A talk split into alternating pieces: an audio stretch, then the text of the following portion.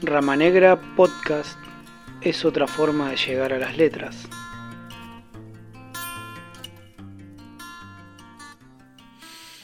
Del libro Cuentos de mala muerte y otras cercanías, autor Emilio Rafael Morano, el autor lee un cuento, Naranjas.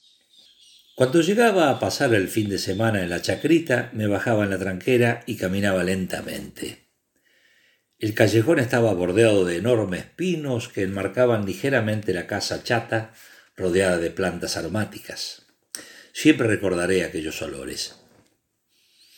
La habitaba solo el viejo, mi abuelo, aquel huraño y amable a la vez, según se le antojara para con los visitantes, menos conmigo, claro. Me quedaba allí todo el fin de semana y era atendido de maravillas. Algo encantador se respiraba en todo el lugar y siempre estaba la complicidad generada por el viejo con sus argucias y sus cuentos. Hablaba casi exclusivamente conmigo por esa época. Me consideraba un confesor de sus picardías y anécdotas juveniles. Solía sentarse en la cocina frente a una ventana que miraba hacia el larguísimo fondo de la chacra limitada en el confín por una frondosa hilera de álamos y cipreses. Aquel día, cuando me levanté temprano, me tenía preparado un enorme tazón de leche con mate cocido. Le brillaban los ojos con traslúcida picardía. Abrió de par en par aquella ventana y golpeó cortito y suave con su bastón varias veces en el madero seco que hacía de alfeizar. Repitió el movimiento hasta que despertó mi atención todavía soporosa. Con voz pausada me preguntó si había observado alguna vez el naranjo del que comía yo de modo angurriento sus frutos. Le contesté que sí, claro, lo conocía desde hacía mucho. Tiene su historia, continuó con mirada maliciosa, y nadie lo sabe. ¿Vos querés conocerla? Hizo silencio. Sí, abuelo, contame. Contesté y apreté, aparté el tazón. Me vine a vivir acá hace más de cuarenta años. Mucho, ¿no? Esperaba que atendiera bien. Parecía que iba a contar algo que requería una dedicación absoluta. Puf, dije. No había nacido mi mamá todavía, ¿no? Bueno, ni me había casado con tu finada abuela. Había logrado que me interesara al fin y abandoné el fondo del tazón y las migas empapadas en leche. Vos no sos un chiquitín y vas a guardar el secreto, ¿prometido? Prometido, respondí dándole ánimo para que cuente. Ya me había entusiasmado con tanto suspenso. ¿Ves atrás de los cipreses donde está la otra chacra? Así estaba cuando llegué acá, pero vivía otra gente. Los dueños eran dos hermanos borrachones y pendencieros. ¿Escuchaste alguna vez hablar de los abate? No, dije, nunca. Tuvieron varias mujeres viviendo allí, tuvieran o no hembras, andaban en pedo y jodiendo. El viejo estaba concentrado y había vuelto atrás en el tiempo apoyado en el bastón. Seguro que este no iba a ser un cuento cualquiera.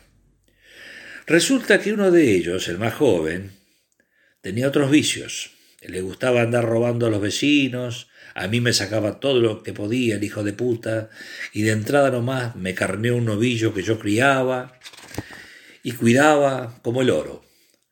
A más no le faltaba ocasión para llevarse lechones y fruta cuando yo me iba. Me acomodé en la silla, acompañé su mirada entrecerrada y con un gesto su indignación. Vas a creerme si te digo que ya no podía vivir tranquilo, y se me iba juntando la calentura y la desazón. Así fue que una vez que le reclamé y le hablé clarito, se me encocoró el desgraciado, se envalentonó, y apoyado en el alambrado me puteaba y prometía romperme los huesos. Ah, sí, ya vas a ver, le dije. ¿Te imaginaste alguna vez a tu abuelo peleando? Me miró para que responda sin dudar. Y yo contesté entusiasmado que todavía hoy lo creía muy guapo. Ahora pelear no, pero todavía revoleo bien el hacha, eso me lo he visto hacer. Ese día me la guardé calladito, continuó. Sabía que no había nada más que hablar. Estaba todo dicho. Una tardecita, poco tiempo después, apenas caído el sol, era otoño fresco, estaba el abate recontra chupao, apaleando a un caballo del pisadero que no podía pararse. Me acerqué medio preparado, me había cruzado en el cinto una hoja nuevita, recién afilada, preparada para manotearla con la derecha. Probé el movimiento desde atrás y empuñé fuerte el mango. En cuanto me vio acercarme al alambre, el abate se vino al humo con el rebenque en la derecha y un palo en la otra mano. Dijo algo así como puchón de mierda y me sacudió con el tiento por la cabeza me hizo ver las estrellas el guampudo. Yo reculé un paso y me le alcé de punta con el fierro que traía. Se lo enterré hasta el mango en el medio de las costillas. Detuvo por un momento relato y me dio la impresión de que todo había pasado hacía un instante. Nunca había matado ni siquiera un cordero. El abate hizo un quejido y cayó echando sangre por la boca. ¡Ay Dios! pensé. ¿Quién me habrá llamado a tener esta porquería de vecino? se hacía el oscuro del todo en el monte. Lo agarré de los brazos por debajo del alambre y lo arrastré hasta el pozo viejo donde antes estaba el balacate. Corrí la chapa que tapaba el agujero y lo empujé adentro con la hoja clavada en el costado. La cabeza quedó como a un metro debajo de la superficie. El agujero era angosto. Yo no podía parar de temblar y de sudar. Ahora lo puedo contar más tranquilo, pero las cosas fueron así. Le puse tierra y no quedaron restos ni rastros del abate. Esa noche no dormí. Estuve vigilando a ver si aparecía alguien, pero nadie anduvo en varias semanas. El otro hermano venía poco y éste sabía andar mucho por ahí sin saber dónde. Creo que tuve suerte, dijo, y cayó. Parecía cansado intentando reponerse. Viendo mi rostro, dijo, al otro día en el agujero del pozo planté el naranjo.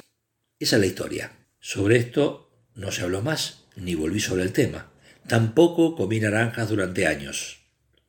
Ahora que el abuelo no está, ando con ganas de escarbar al lado del naranjo y guardarme aquel cuchillo para contar la historia secreta alguna vez.